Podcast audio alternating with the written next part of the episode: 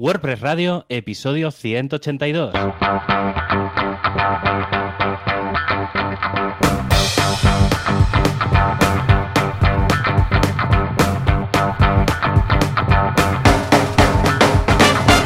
buenas a todo el mundo y bienvenidos a un programa más, un podcast más, un miércoles más, a WordPress Radio, el espacio en el que hablamos del CMS que más nos gusta, con el que más trabajamos, con el que compartimos gran parte de nuestro día a día y aquí estamos, una vez más, Javier Casares, emprendedor, sysadmin, creador de proyectos, internauta viejuno al fin y al cabo, y que me podéis encontrar en javiercasares.com y Joan Boluda, responsable máximo de boluda.com, plataforma de formación online con millones y millones de cursos de todo tipo. Bueno, quizá millones es un poco exagerado, pero vamos, que una vez entras no te los acabas. Y pues muy buenas, Joan Boluda. ¿Qué te trae por aquí y qué novedades nos deja esta última semana? Hola, ¿qué tal, Javi? Muy bien, muy bien. Sí, sí, quizás millones no, pero dame un poco de tiempo y ya llegaremos. Pues muy bien, la verdad es que muy contento porque este fin de semana he podido desconectar, eh, no tan rural como tú, que ya hace tiempo que estás por el sur, pero nos hemos podido ir durante el fin de a una, una casa rural, era un antiguo molino así adaptado y tal, y hemos podido respirar naturaleza. Además, Goku, el perro que nos acompaña pues, en, en, nuestras experiencias diarias, pues se lo ha pasado genial, porque tú dirás, tiene ahí un río, campo claro. para correr, va sin correa, porque estamos solos ahí. O sea que muy, muy, muy bien. La desconexión siempre es buena, siempre es buena. Vale. Y luego, por otro lado, uh, bueno, una semana protagonizada por los directos en Twitch también. Ya sabéis que estoy cada día ahí a las 10 en directo. Podéis ir a boluda.com barra directo. He hecho esta redirección porque cuando era la redirección de boluda.com barra Twitch, la gente se liaba con lo de Twitch. No sabía cómo lo escribía. Sí. Claro, como se puede escribir claro, de mil formas distintas he dicho, ¿sabes qué? Voy a añadir boluda.com barra directo, un HID en el, en, en, el HT Access y ya está. Y luego también eh, directos, en plural también. Que por cierto se tiene que poner ordenado de...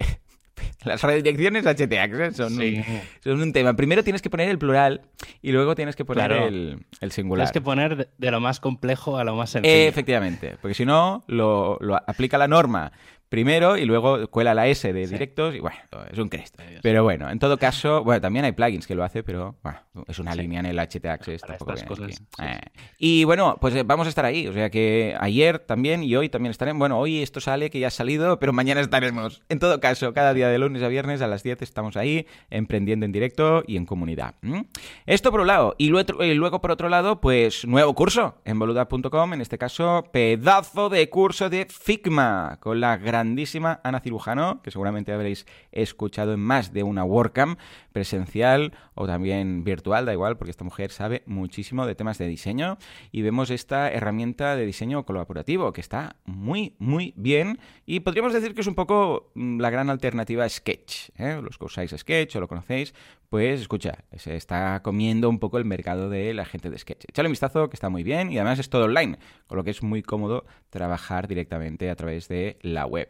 Y a nivel de, colabora de, o sea, de colaboraciones como, para entendernos, uh, como un Google Drive, que puede escribir uno, el otro deja un comentario, etcétera, como estamos haciendo ahora, por ejemplo, con la escaleta, ¿no? Con Javi. O sea que, muy bien, aparte de esto, a nivel de WordPress, alguna actualización nueva, algunos plugins, hay uno que ha sido sorpresón, porque además fue después de grabar ese mismo día, vimos la noticia y dijimos, ¡Oh my god! Y Javi la ha elegido pues, para, para hablar de monográfico hoy, va a ser muy chulo. Pero aparte de esto, el resto normalidad y, sobre todo, importante, con esto acabo, la semana que viene, teóricamente, cruzando los dedos y tocando madera, uh, los niños vuelven al cole. ¿eh? A ver si es verdad y si están ahí durante mucho tiempo y no los vuelven a confinar a casa. Y eso hace que, bueno, España poco a poco pues eh, salga de este letargo de niños en casa y de confinamientos y vuelva todo a la nueva normalidad. O al menos eso esperamos. Un día, no sé si sabes, pero yo celebro el fin de año el 31 de agosto. Cierto, me ya, lo ya, hablar, sí, ya sí. hablaremos, ya hablaremos un día largo y tendido de, de, eso, pero va un poco relacionado con esto que decías ahora de los niños en el cole y todo eso. Pero es verdad que en septiembre, y creo que este año todo el mundo tiene el foco en septiembre va a hacer el cambio, septiembre, octubre, porque mucha gente ya hablaba de, de octubre, pero sí que es verdad que, que, este año realmente ahora se está uh -huh. empezando a volver a ver un poco de movimiento en general, sí. eh, a, to a, todos los niveles. Y hablando un poco del, del tema de Figma, uh -huh. eh, simplemente como curiosidad, eh, yo me he enterado de esta herramienta, porque yo con el tema de diseño no, no, sí, no estoy los muy dos puesto. somos, estamos igual. Pues me he enterado porque precisamente la comunidad WordPress es lo que está empezando a utilizar para, para compartir diseños, para compartir cosas y yo muchas de las pantallas nuevas de del editor de bloques de Gutenberg, de, toda la parte nueva de widgets que, luego comentaremos, de toda la parte nueva del navigation, de incluso de cosas del, del FSE, del Full Site Editing, eh, se están viendo ya, hay un montón de pantallas por Figma y tal, incluso los nuevos componentes, o sea que la verdad es que la comunidad WordPress ha, ha recibido el tema de Figma con, con los brazos abiertos y eso significa que mucha, mucha, mucha gente está utilizándolo. Sí, señor. A ver qué, ya veremos. Es lo que comentabas justamente la semana pasada acerca de el diseñador que si sabe más de WordPress, que si no es especialista, pues también puede utilizar Figma para colaborar con el cliente, decir, mira, esto va a ser bloques, esto va a ser widgets, esto tal y cual. Y con el full site editing, pues vamos, va a ser genial. Y nada, pues yo he estado estos días, bueno, como decías, estoy, no sé si por la gente, no sé si lo sabe o no, pero me enganchó entre una WordCamp y otra, me enganchó en Granada y al final después de hablarlo mucho con la familia y tal, me quedé aquí en una casa que tenemos de familiar, de, que era de, mis abuelos y tal. Y, nada, y entonces aprovechando que estoy aquí, eh, he decidido retomar una, mi primera web. ¿Vale? Que lancé en el 97 y hace muchos años de eso. Entre el 96 y el 97 empecé a hacerla. Entre el 97 y el 98 es cuando realmente salió a la luz. Pues la llevaba en disquets. Esto batallitas de abuelo que ya contaré otro día. Y, y entonces he retomado, he hecho el ejercicio de retomar toda la información que tenía en HTML y eh, reorganizarla dentro de un WordPress. Y nada, es durcal.net y, nada, está muy bien porque estoy, me, está dando a hacer una cosa que normalmente los técnicos no hacemos, que es utilizar WordPress, que normalmente estamos desde el punto de vista técnico. claro, sí. Eh, Lo instalamos los plugins, configuramos tal, pero no te pones realmente a utilizarlo. y es un producto editorial básicamente, porque no, no tiene más muchas noticias, mucha información, muchas páginas, creo que hay doscientas y pico páginas, hay algunas que se me cuelga el editor, o sea, es bastante historia. Y luego sí que es verdad que, le voy metiendo un poco de, temas de tecnología, pues por ejemplo me he hecho una cosa con el resto al tiempo, estoy haciendo una cosa con el tema de horarios de autobús, entonces voy haciendo cositas de estas y bueno, es un proyecto que está, está guay, voy, haciendo ahí a, ratos, porque tampoco es que sea mi día a día, pero, pero bueno, creo que está bien por si alguien le quiere dar, es un ejemplo de cómo yo haría la web de un pueblo cómo debería de ser la web del ayuntamiento. Oh, qué guay, que qué guay. Realmente es horrorosa la del ayuntamiento, no tiene nada de accesibilidad, entonces es como la alternativa y bueno, no sé, mira, me he puesto... ¿Y esta fue la primera que, hiciste? Sí, a nivel de hacer, sí, porque aprendí HTML y como me vine ese verano para acá de vacaciones... Pues, es curioso porque de las primeras, no sé si la primera, pero casi de las primeras, fue de Vilasada Dal, que es un pueblo que está aquí al ladito de Mataró, porque me lo pidieron y también era de un pueblo, mira, otro paralelismo que tenemos por ahí. Y ojo, porque igual era también por aquel entonces. ¿Cómo, ¿Cómo lo has migrado? ¿Has utilizado algún plugin? ¿Has ido copiando y pegando? ¿Has exportado desde.? Mm, no, a ver, tampoco es que lo que había estaba, estaba muy mal. Y, por ejemplo, piensa que las imágenes que tenía, las fotos que tenía, son del año 97. Entonces, claro, eran imágenes de 500 por 300. Entonces, claro, he tenido, he tenido, he aprovechado, claro, eh, parte de pues eso, cuando se podía salir ya en a andar o a hacer deporte en la cuarentena, pues claro, aproveché y hacer un ah, montón de fotos, con el móvil. Oh, Entonces hacía las rutas que me hacía para hacer deporte eran para ir a sitios de, los alrededores del pueblo, sobre, sobre, todo por las afueras, y hacer muchas, muchas, muchas fotos pues por el río, las montañas, pues y entonces ese punto de, tomar la parte editorial me ha hecho también eh, ver muchas cosas, sobre todo de, qué tipo de plugins, qué tipo de tal. No sé si queréis, un día podemos, mira, me lo, me lo apunto y un día os explico un poco a nivel de, plugins y de cosas editoriales que estoy utilizando, un poco qué, es lo que he ido haciendo, cómo lo he ido, cómo lo he ido haciendo y tal, lo podemos, lo podemos plantear. No sé, creo que está, un back to the basics creo que siempre, siempre está bien. Sí, y además, mira, si alguien quiere aprender, yo siempre digo lo mismo, cuando alguien quiere aprender a utilizar WordPress y a ser, bueno, ese camino de implementador, programador y tal, hmm. que busquen un tema que busquen algo y hagan una web de verdad. Yo siempre lo digo, comprar un dominio haced una web real, porque os va a llenar más. Pues si simplemente son lorem en un WordPress local que tenéis, vais a perder las ganas de hacer eso, porque dices, esto sabes que es para ti y, poco te esfuerzas. Pero si, por ejemplo, como en este caso, dices, mira, o sea, que voy a hacer un, un, WordPress de, mi ciudad, o de mi pueblo, o del pueblo de mis padres, o de, yo qué sé, lo que queráis, ¿vale? Claro, quieras que no, eh, estás más, eh, más enfocado al tema, te, apetece más, ves que luego alguien, aunque no lo monetices, ¿eh? pero ves que alguien, pues mira, mm, lo va a ver, ¿de acuerdo? Y como se hace esto con, con ganas y con, con, amor y todo esto, igual al final, mira, incluso, pues te saldrá alguna cosilla en el ayuntamiento o vas a poder poner alguna AdSense por ahí, pero cuando se hace con ganas y que te entretienes y dices, ostras, esto quiero... Espera, voy a, voy a hacer la foto chula, voy a ir yo porque no tengo ninguna que tal. Y ahí es donde realmente mm, luce más el trabajo. O sea, que he buscado un tema. Bueno, he dicho el pueblo, pero si os gusta el jazz, pues un tema de jazz. Y si os gusta una temática, una temática. Pero no hagáis una web local de Lorem Ipsum y rellenos, porque realmente mm, no vais a estar emocionados con el proyecto, no tendréis interés en él. En cambio, cuando buscáis una temática, como si fuera una web que fueseis a hacer a nivel profesional, eh, os surgirán dudas, querréis hacer cosas que no están en el típico tutorial o libro, tendréis que investigar. Es cuando realmente se aprende. Instalar bloques, buscar cosas. La verdad es que sí, porque al final te acabas encontrando mierdecitas de estas pequeñitas que dices, a ver, ¿cómo solvento esto? Mm. Y sí, sí, la verdad, la verdad es que para mí ha sido, o sea, está siendo un reto porque hacía muchos años que quitando la parte mía del blog de publicar cuatro cosas, a nivel editorial no hacía nada, porque prácticamente hacía casi 10 años que no hacía nada a nivel editorial. Y personalmente a mí me está llenando mucho porque es algo que me, que me mola y bueno, está bien. La verdad es que a la gente le está, le está gustando, o sea que ya está. Hay un proyectito más. Totalmente. Como si fueran pocos. ok, pues vamos con el patrocinador.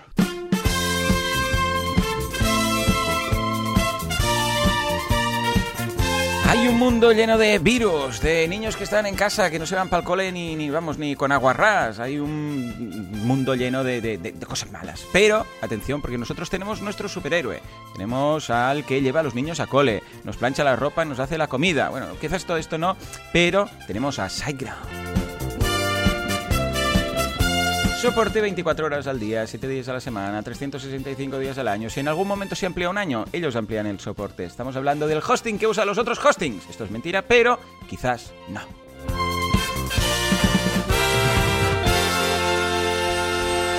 Bueno, bueno, bueno. Venga, va. ¿Qué vamos a comentar de nuestro patrocinador? Pues mira, hoy te quiero hablar del equipo de SiteGround, hablando de esto que mm. dices que llevan los niños al cole y tal. A lo mejor podemos Se vienen los técnicos de soporte a casa. Vale, pues ¿sabías que SiteGround tiene equipo local en España? Cuando contratas un servicio, cuando les mandas un mensaje, te contesta alguien del equipo que principalmente tienen en las oficinas de, Madrid. ¿Y quién es allí el, el, jefe jefazo? Pues está José Ramón, Mon para los amigos, al que podéis encontraros en cantidad de eventos, podéis hablar con él, preguntarle cosas de hosting, la verdad es un tipo súper majo. ¿Y qué pasa cuando está liado? Pues que puedes encontrarte a Ana, que es la responsable de marketing, o a Wilkins, que es el coordinador de los eventos y que ayuda a las meetups de WordPress, por ejemplo, o a Miguel y Rebeca, que siempre está, te los encuentras en una WordCamp respondiendo a las preguntas de, los que se acercan a los stands de, de Efectivamente, bueno, de hecho yo fui, eh, ahora claro, como están así como confinados y me consta que hasta fin de año están cada uno, cada técnico trabajando desde su casa. Igual si vais ahora no los vais a encontrar, pero tuve la suerte de pasar por ahí, por, el, por las oficinas en Madrid y la verdad es que está muy bien. Y escucha, tienen ahí incluso una sala de relax, muy, muy chulo, una, una mini cocina office con, con sus frutas y sus cosas, o sea que estupendo. Pues nada, echadle un vistazo, ya lo sabéis, siteground.org.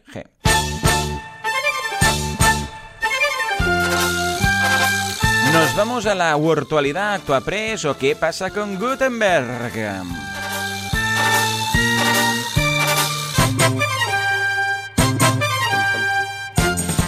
Bueno, bueno, bueno. Esta música es imposible dejar de tararearla.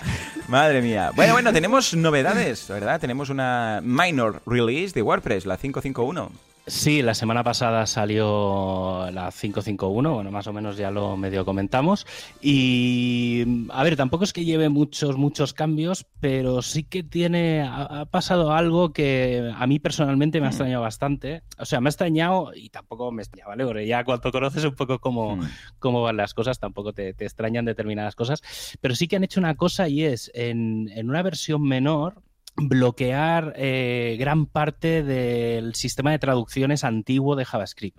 ¿Vale? O sea, han bloqueado todas las variables globales, no sé, ha pasado, no, sé exactamente hmm. por qué, el, el, por qué, pero lo han hecho y es bastante sorprendente. Sí que es verdad que es algo que... Pero no han dicho nada en los tickets, ni en el track, ni nada de por qué. Hay, a ver, hay un post explicando un poco, o sea, no ya, te, ya te digo, ¿eh? no han explicado muy bien el por qué, sino han explicado qué es lo que han hecho, ¿vale? Entonces, básicamente, las variables del, L10N, creo que es, que, es, que es el sistema antiguo o algo así, ahora lo digo un poco de memoria, lo que han hecho es todas esas variables eh, ahora mismo devuelven blanco, es decir, si tú accedes a ellas devuelven blanco y hasta WordPress 5.7, es decir, hasta dentro de medio añito más, lo que van a hacer es devolver mensajes de error por, por consola. Ah, Pero sobre todo, ya te digo, ¿eh? lo que más me sorprende es que hayan tomado esta decisión eh, tan de golpe en una mino release, ¿vale? Es, es, algo muy extraño y es quizá lo más, lo más significativo de, esa versión.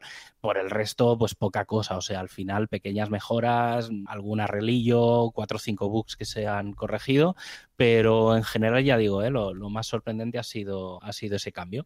Sí, sí, curioso. Bueno, eh, supongo que de vez en cuando toca hacer un poco de limpieza y empezar a, quitar cosillas que vemos ya que en el futuro pues ya no, no, las van a usar. Ya lo que no lo que no tiene mucho sentido es que hace dos semanas salieron a la Claro, eso es lo que, me extraña. Eh, por, eso digo que, que algo, algo gordo algo debe pasar. Que, que, con algún, alguna cosa rara de fondo o alguna incompatibilidad. Seguro. Pero bueno, habrá que, habrá que estar un poco atentos a ver un poco cómo evoluciona, porque obviamente esto ha sido como una especie de parche rápido. Mm, sí, sí, es lo que dices tú, ¿eh? Suena que habrán encontrado algo y han dicho, ¡uh! Se lía con esto. bueno, pues nada, lo más rápido. Sí. Yo creo que debe tener que ver algo con el editor, o ha habido mucha mm. gente que ha tenido bastantes problemas relacionados con JavaScript en, en, esta, en esta última versión, en esta última actualización, y yo intuyo que ha debido de ir por ahí. Seguro, seguro, sí, sí, porque vamos. Tampoco, o sea, no. A ver qué, bueno, estaremos, al, estaremos al tanto. Y en cuanto a Gutenberg, ¿qué pasa con Gutenberg? Tenemos la versión 8.9. Eh, recordemos que cuando hablamos de Gutenberg y nuevas versiones de Gutenberg, no hacemos referencia al Gutenberg que viene con WordPress, sino al plugin. Que hay las actualizaciones ahí, y si nos gusta y todo el mundo está contento, aunque no guste y estén contentos, luego pasa al core, ¿no?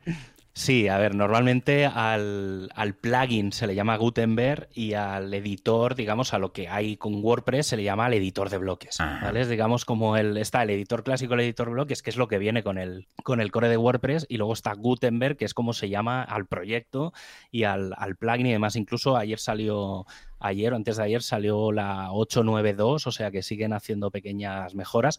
Sobre todo yo personalmente, los que, que realmente editéis y trabajéis mucho con el editor, es bastante recomendable, y sobre todo si trabajas con el editor de bloques, es bastante recomendar tener eh, el plugin de Gutenberg, porque veis muchas novedades y, por ejemplo, entre una versión y otra de WordPress suelen haber hasta 10 versiones del plugin de Gutenberg. Entonces está muy bien porque van metiendo muchas funcionalidades que luego en el día a día se van viendo. Pues en esta versión 8.9 tenemos dos detallitos interesantes, ¿vale? O sea, hay muchas actualizaciones, pero me, quedo con dos. Uno es una tontería, pero que me hace mucha gracia, que es un contador de caracteres, ¿vale? Está Hombre, menos mal. Menos mal. no, lo he echado de, menos. Sí, sí. Bueno, hay un plugin que te lo añade, pero no lo he echado veces de menos. Esto es que no, entiendo pues por qué lo quitaron. Sí, sí, sí. Vendrá de forma nativa. Yo creo que esto acabará teniendo un contador de palabras. O sea, yo creo que en cuanto sale una funcionalidad. Ah, no te cuenta palabras ahora. Es solo caracteres. Creo, que solo, creo que solo cuenta caracteres. No, no, la verdad es que no, no, me he fijado porque. Y mira que yo lo, lo, uso y lo tengo, pero tampoco es una cosa que me mm. preocupe a mí mucho. Ojo, en este caso lo tengo siempre para no pasarme demasiado. No para llegar a las 300 palabras para SEO. No, es para decir, Joan, eh, ya llevas 3.000 palabras, estos son dos posts, ¿vale? Estos son dos posts, no te flipes que esto no lo va a leer ni Cristo. Sí, sí, totalmente. Efectivamente. Pues la otra gran funcionalidad de, la de Gutenberg 8.9 es el nuevo panel de widgets en modo bloques. ¡Hombre! Eh, también esperado. muy bien esta versión, la 8.9. Sí, señor. Sí. la verdad es que, a ver, está bien. El tema de los widgets se podía activar en versiones anteriores mediante la zona esta experimental que hay de, Gutenberg. Eh, pero bueno, ya está. Es decir, ha venido para quedarse. Es una de las cosas que, va a ser una de las grandes novedades de, de WordPress 5.6 y, ya está disponible. Básicamente es bastante curioso porque visualmente cambia mucho eh, la, forma que tenemos de gestionar los, widgets. ¿vale? El, panel este que, tenemos un poco a la izquierda, pues tenemos como todos los tipos de widgets que tenemos y a la derecha las diferentes zonas y puedes ir arrastrando los bloques y haciendo todo esto.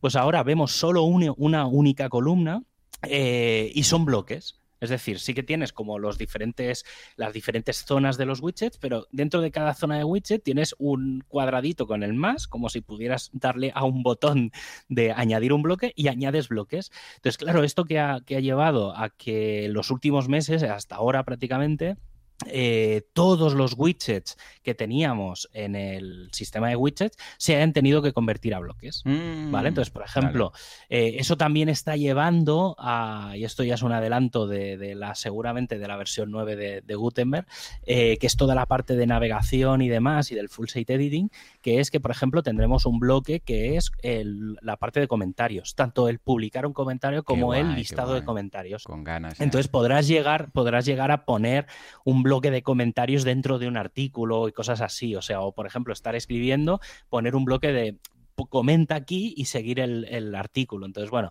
nos va a dar mucho juego en, en, cuanto a eso. La verdad es que lo de los bloques, sí que es verdad que hace dos años íbamos muy perdidos y estábamos todos un poco cagados en a ver para dónde va y pensábamos que iba a ser un poco el tema de solo la parte del editor y ahora esto ya empieza a coger un, un, ritmo y una, una, visión bastante más grande de lo que de lo que de lo que es mm. sí sí. es que bueno los widgets y los bloques en el cual entre el site van a ser tan parecidos que es que tienen los días contados los widgets. O sea que sí, que se van a quedar ahí como no sé, pues para temas de backwards compatibility y todo esto, pero mm. yo qué sé, igual no descarto que en un momento dado, si hay un WordPress que se instala desde cero, como hicieron con el roll con los links, pues mm, no se vea ese apartado, ¿sabes? Eh, y si eh, tiene algún, algún widget activo, entonces que sí que aparezca. Mm, porque claro, es que ¿qué diferencia tendremos en poner un widget si tenemos full site editing, poner un widget o poner un, un bloque ahí, en una bloque área? El, el, foco, eh, yo, yo, lo veo más los widgets con los shortcodes. Es decir, yo, yo, veo más la tendencia que los shortcodes acabarán desapareciendo y que empezaremos a ver todos los shortcodes como, como widgets, ¿vale? Un poco porque al final la gran diferencia entre un bloque y un widget es que un bloque, digamos, es muy editorial, se supone que no tiene que almacenar nada en la base de datos ni en ningún tipo de información. Y un widget sí que tiene cierta programación detrás y es dinámico y tal. Entonces yo creo, yo creo que al final tendremos bloques y tendremos widgets y será como los dos elementos y que todo lo, todo lo demás y luego tendremos los, bloques de navegación, ¿vale? Que serán una pseudo cosa entre medias de, uno y otro, que eso también, eso ya cuando, a ver si sale, mm. porque yo eh, eh, estoy, tengo cosas pensadas, por ejemplo, para la web de, de Durcal, tengo pensadas cosas con el tema de navegación que si consigo hacerlo, lo estuve haciendo pruebas y todavía está muy, muy, muy verde, mm. pero la verdad es que tiene, tiene muy buena pinta, o sea, realmente quien, quien utilice mucho la parte editorial de, WordPress, eh, que se instale el plugin de Gutenberg, porque realmente le va a sacar mucho, mucho, mucho partido. O sea, mm. salen cada, cada mes prácticamente hay una, hay una versión nueva. Para que os hagáis una idea, si no recuerdo mal, la versión que hay en el core, de, de, WordPress 5.5 es la 8.5 o la 8.6, es decir, en tres, cuatro semanas han aparecido, aparte de que ya veníamos con un mes de, una o dos versiones, porque obviamente cuando hicieron la parada eh, se, congeló la, versión que había y cuando salió la, nueva versión de WordPress ya había una versión nueva de Gutenberg. Entonces, realmente la gente que, utilice mucho el editor y realmente trabaje mucho con la parte editorial de, WordPress, tener Gutenberg instalado siempre, siempre va bien. Sí, sí, sí, totalmente. Totalmente. Lo recomiendo especialmente si tenéis un tema editorial fuerte, un blog, una revista, este tipo de cosas, lo vais a notar mucho. Yo auguro, Javi, una fusión en el futuro widget, de widgets y bloques, sobre todo cuando haya el full site editing y cuando veamos que cada vez se pueden hacer más cosas con los, con los blogs. Pero bueno, ya veremos. llegará, llegará un momento en el que a la hora de... Es que en realidad a la hora de utilizarlo no hay mucha diferencia. Claro. Es decir, sí que es verdad que te das cuenta de que eh, al final es darle al botón y aparecen ahí una serie de opciones y será más la forma de organizar, que también se está preparando un tema con la reorganización de los, de los bloques y demás, que yo creo que, que todo va muy en la línea esta de, lo que dice. Sí, sí, sí. A ver qué, estaremos al tanto. En fin, venga, mm. va, nos vamos con las eh, dudas de, la audiencia. Sube, sube, Juanca, que se escuche. Ahí, ahí. Las preguntas de la audiencia o las dudas de los oyentes o llámalo como lo queráis o las preguntas que nos mandáis. Bueno, bueno, bueno, no nos vamos de Gutenberg. Esto es como el padrino que dice, cuando me quería ir, me vuelven a meter dentro. Pues en este caso no nos alejamos porque es Lucas que nos dice, buenas chicos, me tiene muy emocionado poder escuchar a Javi y aprovecho para la primera pregunta. ¿Cómo se puede agregar un ID en un bloque de Gutenberg, por ejemplo en un botón. Saludos a ambos. Eh, pues mm, la pregunta tiene su miga, porque de hecho ID como tal no es fácil. Eh, os contamos, eh, los IDs en los bloques de Gutenberg se, se añaden automáticamente de forma dinámica. O sea, cuando alguien hace un nuevo bloque, lo arrastra, lo graba y tal, y indagas en el código, verás que hay un ID que es permanente. Bueno, de hecho hay dos IDs, uno que es dinámico y uno que es permanente, pero bueno, cuando entras dentro, dentro del bloque como tal, ves un ID y que se mantiene, ¿vale? Eh, aparte de esto, lo que sí que puedes hacer de forma muy fácil, muy simple, seleccionar cualquier bloque y meterle una clase. Una clase, sí, no hay problema. Tú le metes una clase en el apartado de avanzado, cuando seleccionas el, el bloque a mano derecha, pues tienes siempre al final Advanced y ahí tienes la posibilidad de meter un class. Pero bloque como tal, o sea, ID personalizado como tal, es decir, eh, yo he creado esto y quiero que se llame ID. Recordemos que la diferencia entre clase y ID, bueno, teóricamente, debería ser que el ID es único, que solamente hay uno de esos elementos y la clase se puede repetir, ¿vale?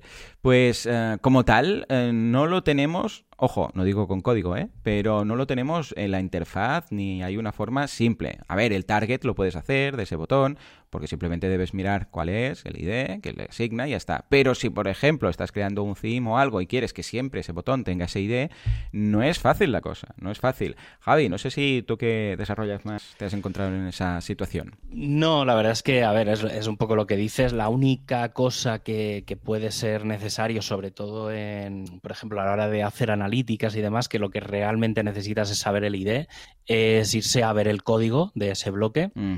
O directamente ver el código de toda de la página de toda de todo el editor y buscar y rebuscar ahí o sea no no no queda no queda nada en, en el caso de que algo, quieras forzar o hacer algún invento raro tal pues eso, te puedes ir a verlo como código fuente, o sea, o ver el bloque como código y cambiarlo a mano y esperar y rezar para que no se rompa.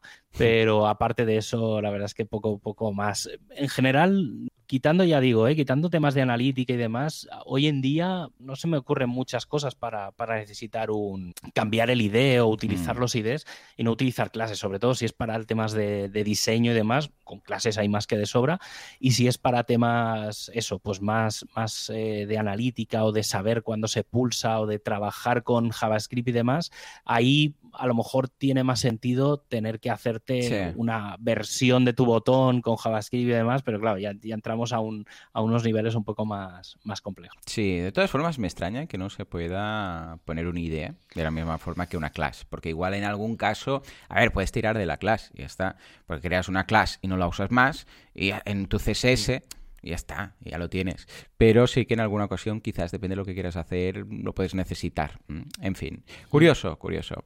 Venga, bueno, bueno a ver, siempre puedes tirar de jQuery, hacer virguerías y buscar una clase y añadir ahí on the go el ID y tal, pero escucha, yo creo que añadir un ID, un campo de ID tampoco pasaba nada. Pero bueno, en todo caso veremos. Y ahora sí, señores, oh, que le tengo muchas ganas, Javi. Nos vamos al tema del día, que es de los míos. Venga, venga.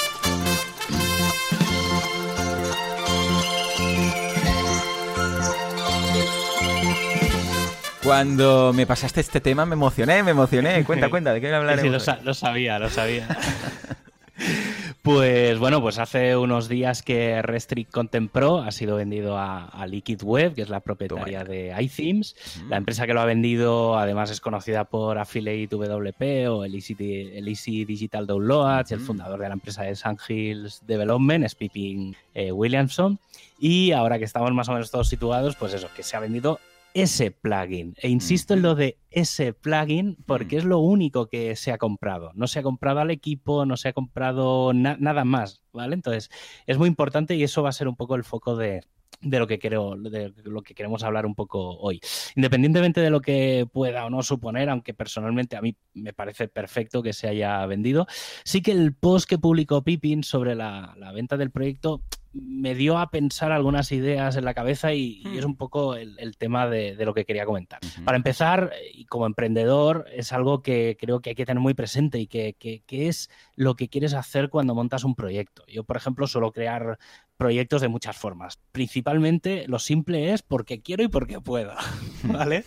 Aunque en general sí que monto algo, suele ser para, para aprender, pues la mayoría de cosas que monto suelen ser para, para, por poco tiempo y para aplicar alguna API o hacer algún invento, sobre todo para aprender. un poco el concepto este de I más D Luego tengo los proyectos, los, lo que yo llamaría los proyectos serios, pero ONGs, ¿vale? Que, incluso algunos hacen perder pasta. Eh, en mi caso, la lista de, este tipo de proyectos es bastante larga. Está wpdanger.com, wplojamiento.com, wpnoticias.com, wpcalendario.io, wpconfig.pro y finalmente están los proyectos en mayúsculas, ¿vale? Y aquí es donde voy a insistir, porque esos son los que te dan de comer y en, mi caso, que soy un poco mercenario, pues no, tampoco puedo comentar mucho sobre lo que estoy haciendo, porque suele ser proyectos privados para empresas y normalmente son proyectos muy, muy técnicos de paneles de administración, ¿vale? Y en, todo este mejunje de cosas, proyectos, empresas y demás, me llegó, me, vino un poco, ya digo, ¿eh? leyendo el, el post de, de Pippin, si algún día alguien me comprase alguno de, mis plugins, que eso, eso, estaría por ver, eh, o alguno de los proyectos, tengo todo listo para que no afecte al resto de proyectos o al resto de trabajos o al resto de cosas? Yo, yo personalmente ya adelanto que la respuesta es no. ¿Vale? Porque yo tengo un mejunje de cosas.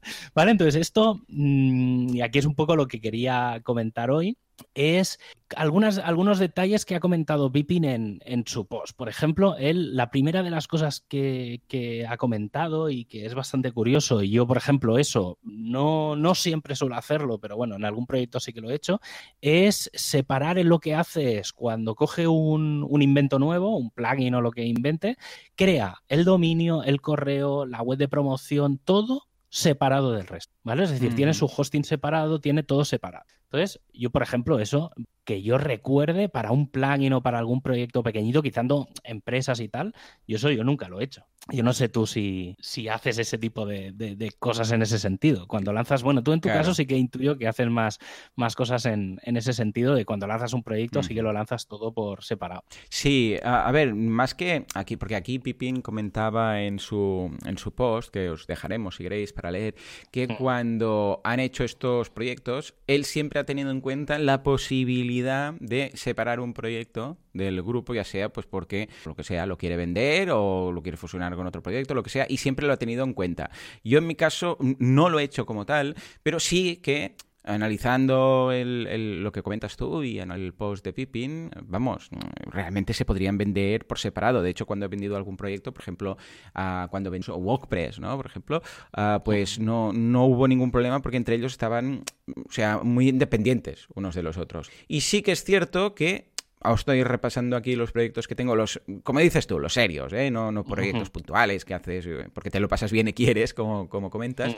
Ah, todos serían vendibles de alguna forma relativamente simple. Ah, a ver, siempre hay un, un cambio, un relevo que dices, bueno, a ver, tenemos que hacer esto, ¿qué pasa? Pero, por ejemplo, cada uno tiene su Stripe, cada uno tiene su hosting, cada uno tiene... O sea, sería fácil. Alguien, por ejemplo, que, que quiere comprar un proyecto, como cada proyecto tiene su propio hosting, le diría, escucha, ábrete un usuario pues a este hosting, te cambio el usuario, una migración interna y no se tiene que hacer nada. En cambio, si lo tuviera todo, yo que sé, en mi VPS y tal, es, a ver, lo copio, pego, copias, hago un backup, lo duplico, lo paso y tal.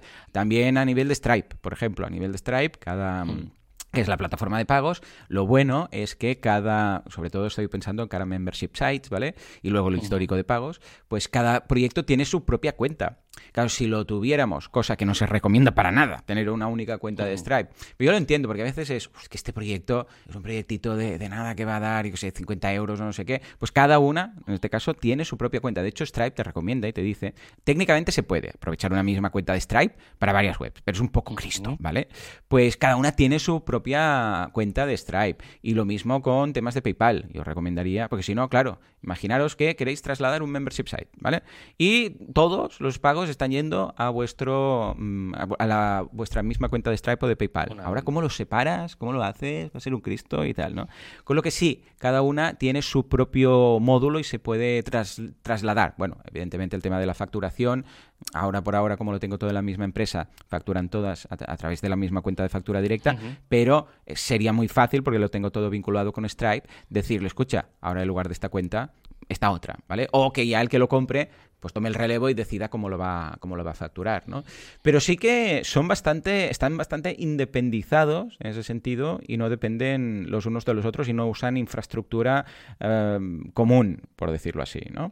Eh, claro, en el caso de que alguien estuviera interesado en comprar algún o plugin o algún proyecto tuyo o tal, a nivel de migraciones y a nivel de temas técnicos, em, ¿lo tendrías bien o qué sería el, principal hándicap en tu caso? Ese para mí yo creo que es la otra parte Sí que es verdad que, por ejemplo, ahora con la mayoría de proyectos que están en, GitHub o en algún tipo de, Git y demás, eso es relativamente más sencillo de migrar porque al final puedes migrar todo el, todo el repo del Git, lo puedes cambiar de, sitio y además se migra todo el histórico, es decir, que no, es que simplemente migres los ficheros y empiezas de cero, sino que migras absolutamente todo. Es, en ese sentido, eh, Git está muy bien, muy bien parido. Y, yo creo que ese quizás sea el menor de los, de los problemas. Yo, creo que en general depende mucho en, este tipo de, de, proyectos o cuando vas a vender algo, si es un proyecto que haces tú solo o lo haces con más gente en el equipo, gente a todos los niveles, ¿eh? o sea, gente a nivel de desarrollo que quizá es en este caso es, donde más se, notaría, eh, pero bueno, gente de, pues eso, de contabilidad, de, marketing, a, todos los niveles. O sea, planteamos una empresa como era el caso de, del Restrict, eh, pues claro, ahí, ahí al final tienes una parte común y tienes una parte específica. Es decir, seguro que dentro de, la empresa de, de Sangil había, hay, gente que trabaja un poco para todos los proyectos y luego hay gente que trabaja para un proyecto. Eh, entonces, claro, yo, yo, creo que ahí es donde está la, la parte. Es decir, eh, todo lo que es de un proyecto en concreto es muy fácil de separar, porque al final, no nos engañemos, mover un hosting es relativamente fácil, aunque hubiera que mover un proyecto, eh, aunque esté mezclado con todo, hacer una migración y es comprensible que haya una caída de un par de horas por una migración cuando hay una compra o una venta. Eh, lo que digo de los repos, lo que digo, en general, yo creo que esa parte, la parte técnica es fácilmente, eh, tiene fácil solución. Yo veo el problema más en la parte común, es decir, si por ejemplo hay muchos, o, por ejemplo el caso de, de, Pipín que decía, yo una de las cosas que me planteé era, vale, yo vendo el proyecto, pero vendo el proyecto y me olvido de él, es decir, vendo e, ese cacho de software y ya se encargará alguien, porque mi equipo no se va a encargar, es decir, se vende todo, pero no vendo a nadie de la empresa, he bloqueado la posible transferencia de personal para que no se lleven a la persona o a las personas que llevaban el proyecto. Entonces, yo creo que ahí es donde está el, tema. Yo creo que hay, muchos niveles en, estos casos, porque es lo que digo. O sea, yo si vendiera, no sé, ahora mismo no tengo mucha cosa que, vender, pero, pero por ejemplo, el plugin que tengo de Analytic, ¿vale? Pues si lo tengo que, que vender, pues al final, como estoy yo y yo soy el Juan Palomo y me lo organizo todo, claro sería relativamente fácil sacármelo de en medio y que se lo pase a, a otra empresa, a otra persona o quien sea. Claro, yo veo el problema más cuando ya estamos hablando de, empresas grandes o de proyectos medianitos o, de una agencia que tiene que tiene algún proyecto separado. Yo, por ejemplo, cuando, cuando ahora que estoy trabajando en, en algún proyecto con, con, otros desarrolladores y estamos todos como freelance, es decir, no como freelance o hay cada uno trabajando en su empresa y tal, pero que es un proyecto un poco más, el concepto de colaborativo, sí que es verdad que le vamos a facturar a un cliente y luego internamente nos repartiremos la pasta pues como nos toque, pero, pero claro, es, ahí sí que veo un problema mayor porque no hay ningún tipo de, de, de de compañía o de, no, no, sé cómo decirlo, pero de, una especie de, recurso que sea la que realmente vende el proyecto. Claro, claro, claro. ahí, ahí, es donde, o sea, sobre todo es eso, o sea, yo, yo creo que en proyectos pequeñitos no hay ningún problema eh, y vender un plugin o demás al final es dar los accesos o hacer cuatro cambios y es relativamente fácil. Pero, pero claro, cuando ya estamos hablando de empresas y el riesgo de perder a los desarrolladores, que yo creo que ese era el miedo mayor que tenía sí, que tenía Por, yo, por lo que he dejado, entre, por lo que he querido entrever, yo creo que era un poco eso, porque él mismo decía, no, es que yo a mí me dicen esto hace un año y ni por asomo se me planteaba, aunque sí que tenía ya desde el inicio pensado que todo lo que iba a montar era para vender. Hmm. ¿Vale? Que eso también es, eso hay que tenerlo muy presente, porque a veces te aferras a un proyecto y tal, y, y por qué. O sea, hay que saber vender. Lo mismo que hay que saber comprar, pero, pero esto es una, cosa que yo he aprendido a base de, mm. de hostias en los últimos años y es eh, cuando te viene una oferta de compra de algún proyecto, de alguna empresa, eh, hay que saber decir sí, o sea, hay que saber si realmente tienes, quieres tener el apego por ese proyecto o no. Sí, efectivamente. Entonces, no, no sé, tú eso seguro que lo has visto más. Sí, y en ese caso yo creo que tú tienes la mente, al principio te costaría más, seguro, mm. que cuando te hayan, te tirasen la, la, caña en los inicios de lanzar algún proyecto, dirías, ostras, ¿cómo me voy a deshacer de esto que, que, le he dedicado tanto tiempo? Pero ahora que, que, vas haciendo proyectos y seguro que ya los tienes muy en mente de este proyecto, está hecho y muy focalizado, a ver si lo puedo colocar. Sí, pero más que para vender, que sea vendible. O sea, más que con el objetivo. Pues claro, es distinto. Una cosa es cuando tú ya montas algo pensando, esto lo monto para vender. Y lo monto, voy a estar tanto tiempo y luego sé que por lo que se monetiza, pues ahora hablaremos de temas de precios, de venta y tal, pues se podrá sacar tal. Y lo otro es, no, no lo tengo pensado como para vender, pero que sea vendible. O sea, que yo cuando lo monte, pues ya monto con su cuenta de Stripe, con sus historias, por si acaso, ¿vale? No es un objetivo, pero sí que es un posible camino, que no cierras y lo dejas ahí, ¿no? Completamente. Sí, sí, sí, siempre. Porque es que si no, es lo que dices tú, ya, ya, ya ves, ya cuando lo estás creando, y ya ves que hay algo mal ahí en la base, ¿no? Y precisamente, hablando de, ventas, ¿no? Vamos a hacer un poco de porra. Eh, no ha dicho el precio. ¿Vale? Pero creo que es algo que puede interesar a, la gente. Es raro porque Pippin es muy transparente y siempre publica a fin de año pues, los ingresos de todos sus proyectos. Supongo eh, que aquí hay alguna firma de algún contrato que no le deja decir precios, ¿vale? Esperaremos a fin de año a ver si cuando hace pues, su valoración anual pues nos cuenta qué. Pero considerando este plugin estaba facturando unos 500.000 dólares anuales aproximadamente, que comparado con Easy Digital Downloads y con Affiliate WP, pues es de los más pequeños que tiene Pippin. Ah, Javi, ¿cuánto consideras que Liquid Web, la gente de iThemes, puede haber pagado por un proyecto, considerando que es un plugin? Es decir, que no es un membership, que no es un SaaS, sino que es un plugin como tal, la base de clientes que tiene y que tiene una versión no muy conocida, pero tiene una versión en el repositorio, que seguramente está dentro del plan, pues si no ya me explicarás tú, ah, muy limitada, por cierto, pero bueno, tiene una versión en el repositorio ya con una base de clientes. ¿eh? Y los clientes que, ojo, es un plugin que se renueva anualmente, o sea, que no se tiene que comprar cada vez, sino que hay gente pues, que ya tiene ahí la tarjeta o su PayPal y van renovando, con lo que sería muy raro que ahora no renueve nadie. ¿Qué, crees que se, ha, podido pagar? A ver, yo estoy un poco desconectado últimamente del mundillo mm, más de compraventa de, de proyectos y tal, pero a ver, normalmente un proyecto en Internet digital y más un SaaS, porque no, es un SaaS al uso, pero sí que, es un, modelo recurrente, como mínimo debería de, de como mínimo mínimo un 1,5 ¿vale? De, facturación anual como mínimo, o sea, menos no tiene mucho sentido, o sea, yo no vendería, si, si me está dando medio kilo al año, yo no lo vendería, por eso va solo, ¿sabes? O sea, me sale a cuenta mantener a un tío ahí programando solo ese proyecto. Y, pero no creo que haya pasado de tres, o sea, para mí el límite es tres, es decir, no, mm. no creo que hayan, que hayan pagado más, o sea, yo creo que entre seguramente entre un millón, millón y medio de dólares, no creo que, no creo que menos, ¿vale? Porque menos de un millón yo lo vería, no, tiene mucho sentido, o sea, porque es que, tío, si lo vas a facturar en dos años, no, no, no, no, no lo veo. Y menos de uno y medio, o sea, más de uno y medio, a ver, puede ser, pero, ostras, lo veo muy exagerado para ser un plugin, por mucha recurrencia que tenga, ¿eh?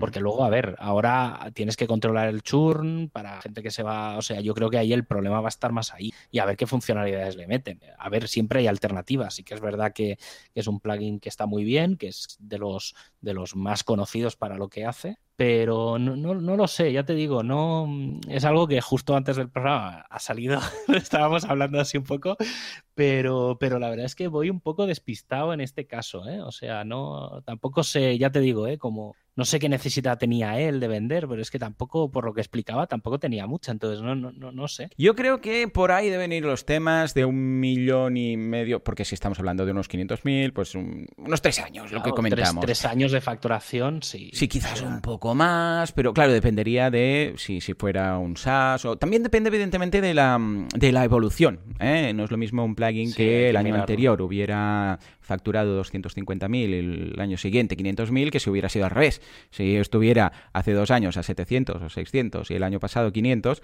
pues eh, veríamos ahí un decrecimiento. Pero en este caso está creciendo porque conozco a Pippin y tal, pero claro, esto quiere decir que, y seguramente este año que está ah, pues ahora a medias, y a pesar del tema COVID y todo esto, pues como en principio no creo que le haya afectado, pues yo calculo que puede estar ahí, sobre unos, unos 2 millones aproximadamente, que ya os digo, con, comparado, es lo que comentábamos, que comparado con el resto de memberships, eh, bueno, de hecho os vamos a dejar, bueno, digo, perdón, de plugins de Pipin, os voy a dejar un enlace de Pipin que hace un repaso del 2019, si no recuerdo mal, sí, correcto. Y os lo dejaré en, la, en las notas del programa, porque ahí también, mira, Javi, te lo paso por aquí por el chat. Oh, no, lo dejo aquí Ah, ah, ah, en la escaleta, ¿vale?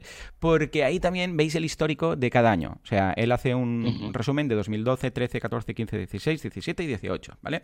El de 2019 no sé si lo ha publicado aún, pero bueno, en todo caso os lo dejo todo ahí porque podréis ver la evolución de Affiliate WP, de Easy Digital Downloads y de Restrict Content Pro. El, el que mejor les está funcionando y además de los más recientes es Affiliate WP que además tiene bastantes extensiones y tal, y ah, mm, comparados con el de Restrict Content Pro, estos son, vamos, mucho más potentes. Y seguramente por eso habrá hecho el pensamiento de decir, ostras, es que si realmente puedo dedicar todos los esfuerzos a estos dos, que son los que mejor nos va, con lo que mejor nos pasamos y tal. Eh, escucha, que sí que son 500 mil dólares en este caso, que, que, son anuales y tal, pero dices, mira, mm. con esto voy a poder hacer esta inversión, nos centralizaremos ya no tanto por el dinero, sino por quitarte un... A ver, no es un lastre, sí, ¿vale? sí. Pero es un peso que tienes ahí de algo que dices, no le estoy dedicando quizás todo lo que debería. Tiene otros plugins mm. pequeños y tal, tiene Sugar Calendar y algunos otros, ¿no? Pero esos ya son minucia, ¿no?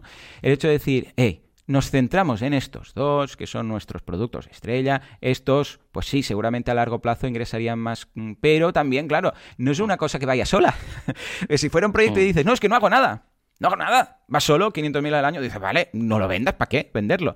Pero es que necesita recursos, necesita programadores que estén ahí, necesita hacer las versiones, las actualizaciones. Cada vez que WordPress actualiza o no sé quién actualiza, además tiene muchas extensiones de terceros este plugin. Se mm. vincula, por ejemplo, con WooCommerce. De forma que cuando estás mm. suscrito a través de Restrict Content Pro, es un ejemplo, ¿eh?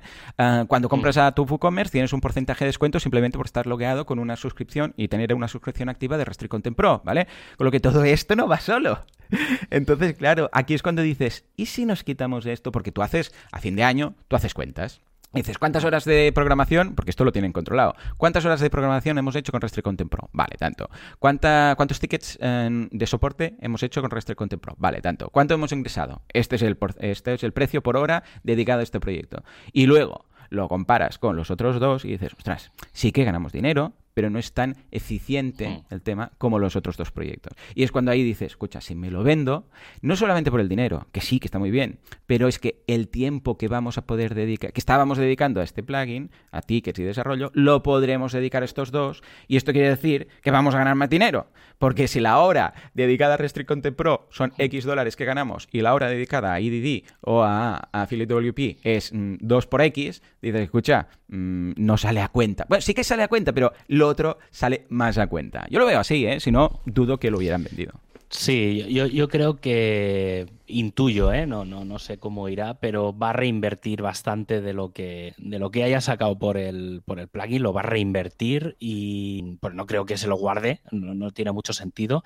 Y yo creo que dentro de dos, tres meses, quizá de cara a principios de 2021, empezaremos a ver grandes cambios o, o, o en el resto de plugins. O sea, yo creo que ahí, ahí es donde en, en, el EDD o en el Affiliate, yo creo que ahí es donde veremos grandes cambios, porque supongo que meterá más gente en el equipo, eh, la gente que estaba del Restrict Content Pro eh, acabará metiéndose en los otros plugins y a lo mejor incluso se añaden funcionalidades de, de, de un plugin en otro, no, no sé, yo, yo creo que va a ir muy por ahí. Sí. Y que al final el, el, el, resumen es que vamos a ver muchas mejoras en el, en el resto. Eso yo creo que es lo Yo creo que eh, sí. O sea, yo creo que sí. Bueno, es que eh, los que lo han lo- lo comprado mejor- son, son potentes también. No lo ha comprado Sí, una, sí, sí, sí, una sí. pequeña theme shop. No, no, no, no, eso, es- eso seguro que también, o sea, si lo han comprado es por, por- o sea, lo han comprado por algo, no, no creo Mm. que se hayan gastado la pasta por, porque sí, pero sí, obviamente, yo creo que ahí también, el hecho también de que venga un equipo nuevo y sangre nueva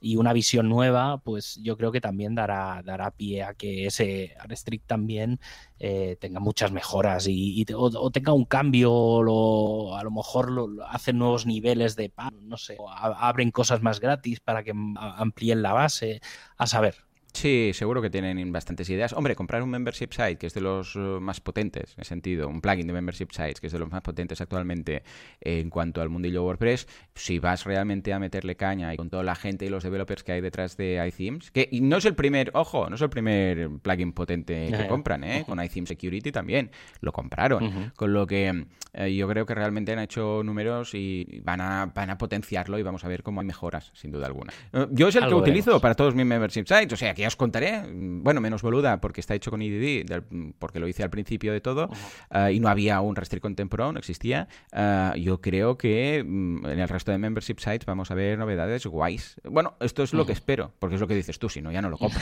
Comprarlo para dejarlo Sí, sí, no, no. va a ser que no. Está claro. Muy bien, está muy bien. Bueno, pues nada, ahora sí que ya pasaremos a la comunidad. Vamos a ver qué WordCamps y qué movidas virtuales tenemos en cuanto a WordPress por la zona.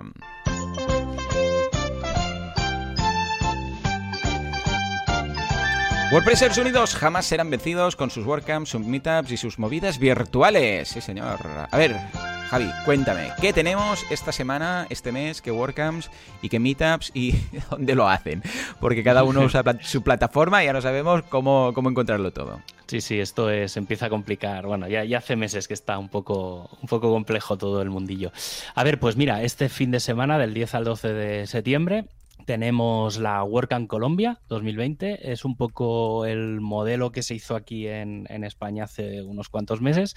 Y personalmente quiero dar las gracias al, al equipo de la WordCamp Colombia porque estos días hay un problema en, en las webs de WordCamp con el tema de los horarios, pues claro, ahora con el tema de que son todas online, eh, claro, ¿qué, ¿qué, hora pones? Pones la hora local, pones la hora en UTC, pones la... Entonces hay un pequeño problema en, con el tema de los horarios y como la tenía que poner yo en WP Calendar, pues bueno, he estado ahí un poco hablando con ellos y tal, y la verdad es que, bueno, desde aquí les deseo muchísima suerte con el evento, que la verdad es que pinta bien. Aquí desde España es por la tarde-noche, en general son los dos primeros días creo que empieza por la noche y el, el tercer día es por la tarde, o sea que incluso hay mucha gente de, de aquí de España, de, de, ponentes de España, que creo que van todos el último día, o sea que, que por ahí, mm. por ahí nos veremos. Y luego a nivel de meetups, eh, pues mira, el día 10 de septiembre tenemos un evento en de Divi Madrid, todos, todos los eventos son, son online. Uh -huh. Podéis entrar en, en Meetup y, y, buscar los enlaces, hay algunos en YouTube, otros en Zoom. Uno, el, el, de Divi es de Potenciando Divi con datos dinámicos. El día 10 de WordPress León lanza uno que es cómo elegir un plugin de WordPress, uh -huh. que creo que eso Hombre, puede ser muy interesante. sí, sí, sí que a veces siempre, lo damos por sentado, pero porque nosotros ya, ya, hacemos todos estos chequeos casi casi que sin fijarnos, ¿no? Pero la gente va y el primero que encuentra del repo dice, ah, pues debe ser este, ¿no? Sí, y eso, eso hay que ir un poco con cuidadito con eso. Y luego el día 17 de septiembre hay, hay dos, uno es en Alcalá de Henares, que es el, van a hacer un poco el planteamiento del, grupo para, todo este curso, que yo creo que es algo que, van a estar haciendo todos. Y eh, en WordPress Torre la Vega van a hacer uno, es cómo ganarse la vida con WordPress, que también puede ser bastante, bastante interesante. Y ya para acabar, el día 18 de septiembre, desde WordPress Pontevedra, eh, hay uno que es digitalización, tecnología y marketing en pleno COVID-19, que creo que para lo que nos queda hasta el verano que viene, porque por mucha vacuna y mucha historia, yo creo que hasta el verano que viene vamos a estar un poco así a medio gas, yo creo que nos va, nos va a venir muy bien. Estupendo. Hey, una selección, como siempre digo, que hay de todos los niveles. De cosas más técnicas, menos técnicas, más nivel y menos nivel. O sea que a elegir todos y a buscar a ver cómo... Tenéis los enlaces, ¿no? Pero bueno, a ver cómo lo monta cada uno. Javi, tú que estás con el tema virtual, bueno, de calendario y tal, ¿cuál es la, opción más habitual que se utiliza para todas estas meetups virtuales? ¿Es sé, Teams? ¿Es Google? ¿Es dónde se hacen más estos directos? ¿Cuál, cuál En general, yo creo que hay, a ver, lo que más, más, más es Zoom. Lo que pasa que a mí personalmente no me acaba de convencer porque tiene bastante limitación. Eh, nosotros en, para Barcelona y en bastantes sitios, no, me acuerdo la StreamYard se llama la, ah, la plataforma que te permite emitir en YouTube, en hacer un YouTube Live y vas leyendo los, los comentarios y demás. Y la verdad es que nosotros utilizamos esa opción y en varios sitios de sé que en varios y además que no, requiere bajar nada al que al que va al no se hace todo sí se hace todo desde el navegador y la verdad es que han metido eh, en base a comentarios y tal incluso yo me he cruzado algún mensaje con, con ellos y la verdad es que está bastante bien. Es muy sencillo de utilizar te permite hacer como cambio de cámaras vale o sea un poco de tal te permite mezclar la presentación y demás. Y nosotros optamos un poco con, por esa opción y la verdad es que yo creo que para, para mí es la mejor ¿eh? o sea aparte el vídeo automáticamente te deja, te queda en YouTube, luego te lo descargas, lo subes a WordPress TV y ya está. Y los de Zoom, a menos que lo grabes y tal, tiene, tiene una parte técnica por detrás que creo que es mucho más, más compleja. Sí, sí, sí, yo también lo he utilizado bastante, es muy... Además tiene una versión gratuita más que suficiente mm. y, es muy versátil, o sea que, ah, bueno, si queréis montar alguna meetup, ahora lo tenéis más fácil que nunca. Estupendo, pues nada, vamos a ir plegando, Javi. Sí, pues, pues ya está. Pues hasta aquí, hasta aquí el programa de hoy. Eh, gracias a todos por vuestras valoraciones de 5 estrellas en iTunes, por vuestros comentarios en iVoox, por seguirnos en Spotify o en Google Podcast, por, dejar, por dejarnos vuestras ideas para el programa en wpradio.es barra ideas. Mm, cierto, cierto, que lo tenemos eh, ahí abandonado. sí, sí. sí, lo tenemos ahí dejado, pero bueno, si alguien quiere dejarnos alguna idea de algún tema que quiera que comentemos y demás, que estos días estamos hablando mucho de actualidad, pero si queréis que entremos en algún tema en, en concreto. Y bueno, y pues eso, en definitiva, pues que gracias por estar ahí al, otro lado. Y ahora sí, nos escuchamos la semana que viene, el próximo miércoles a las 19 y 19. Y hasta entonces, adiós.